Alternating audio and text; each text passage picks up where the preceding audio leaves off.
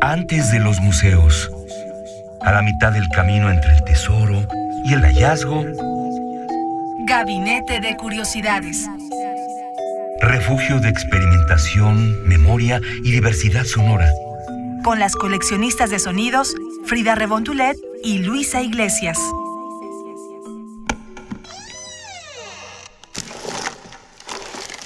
Experimentación sonora.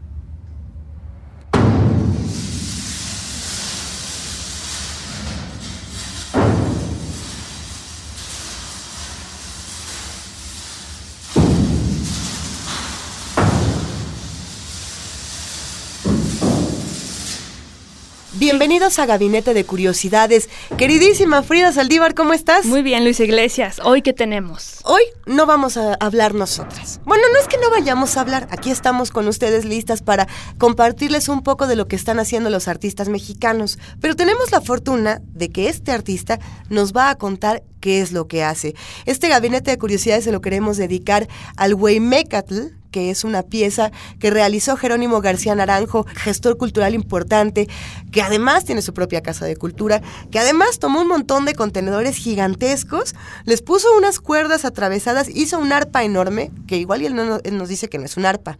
Eh, Es posible que él diga que no es un arpa.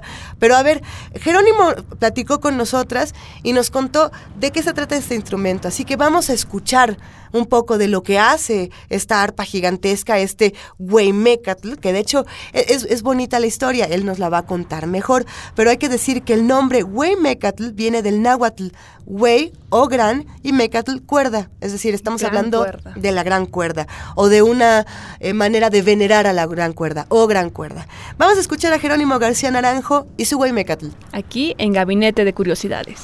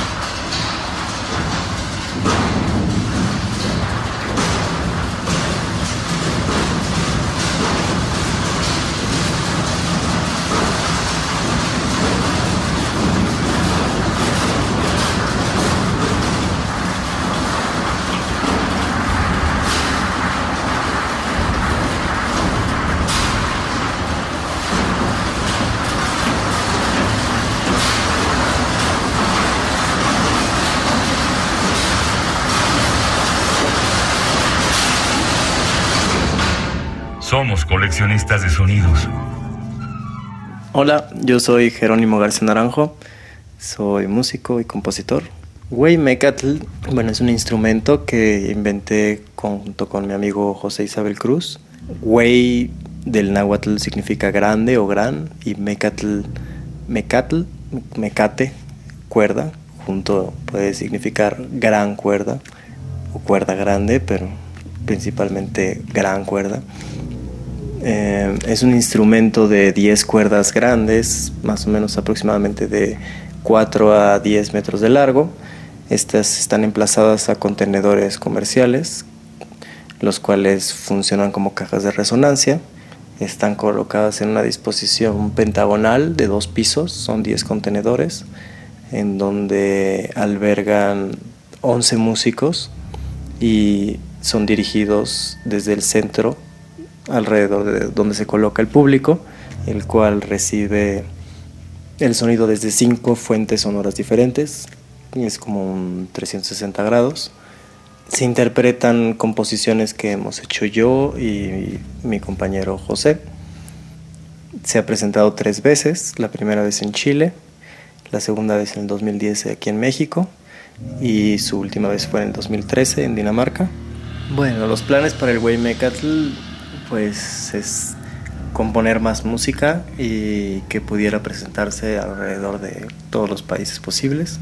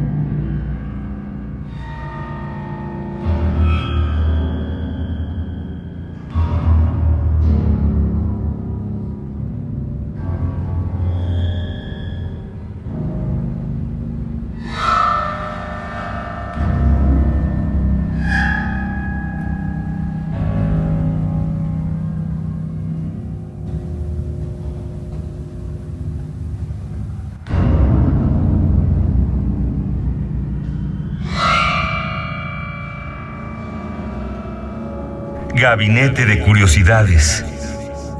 Mecatl también es un instrumento que durante el día funge como museo de física y música.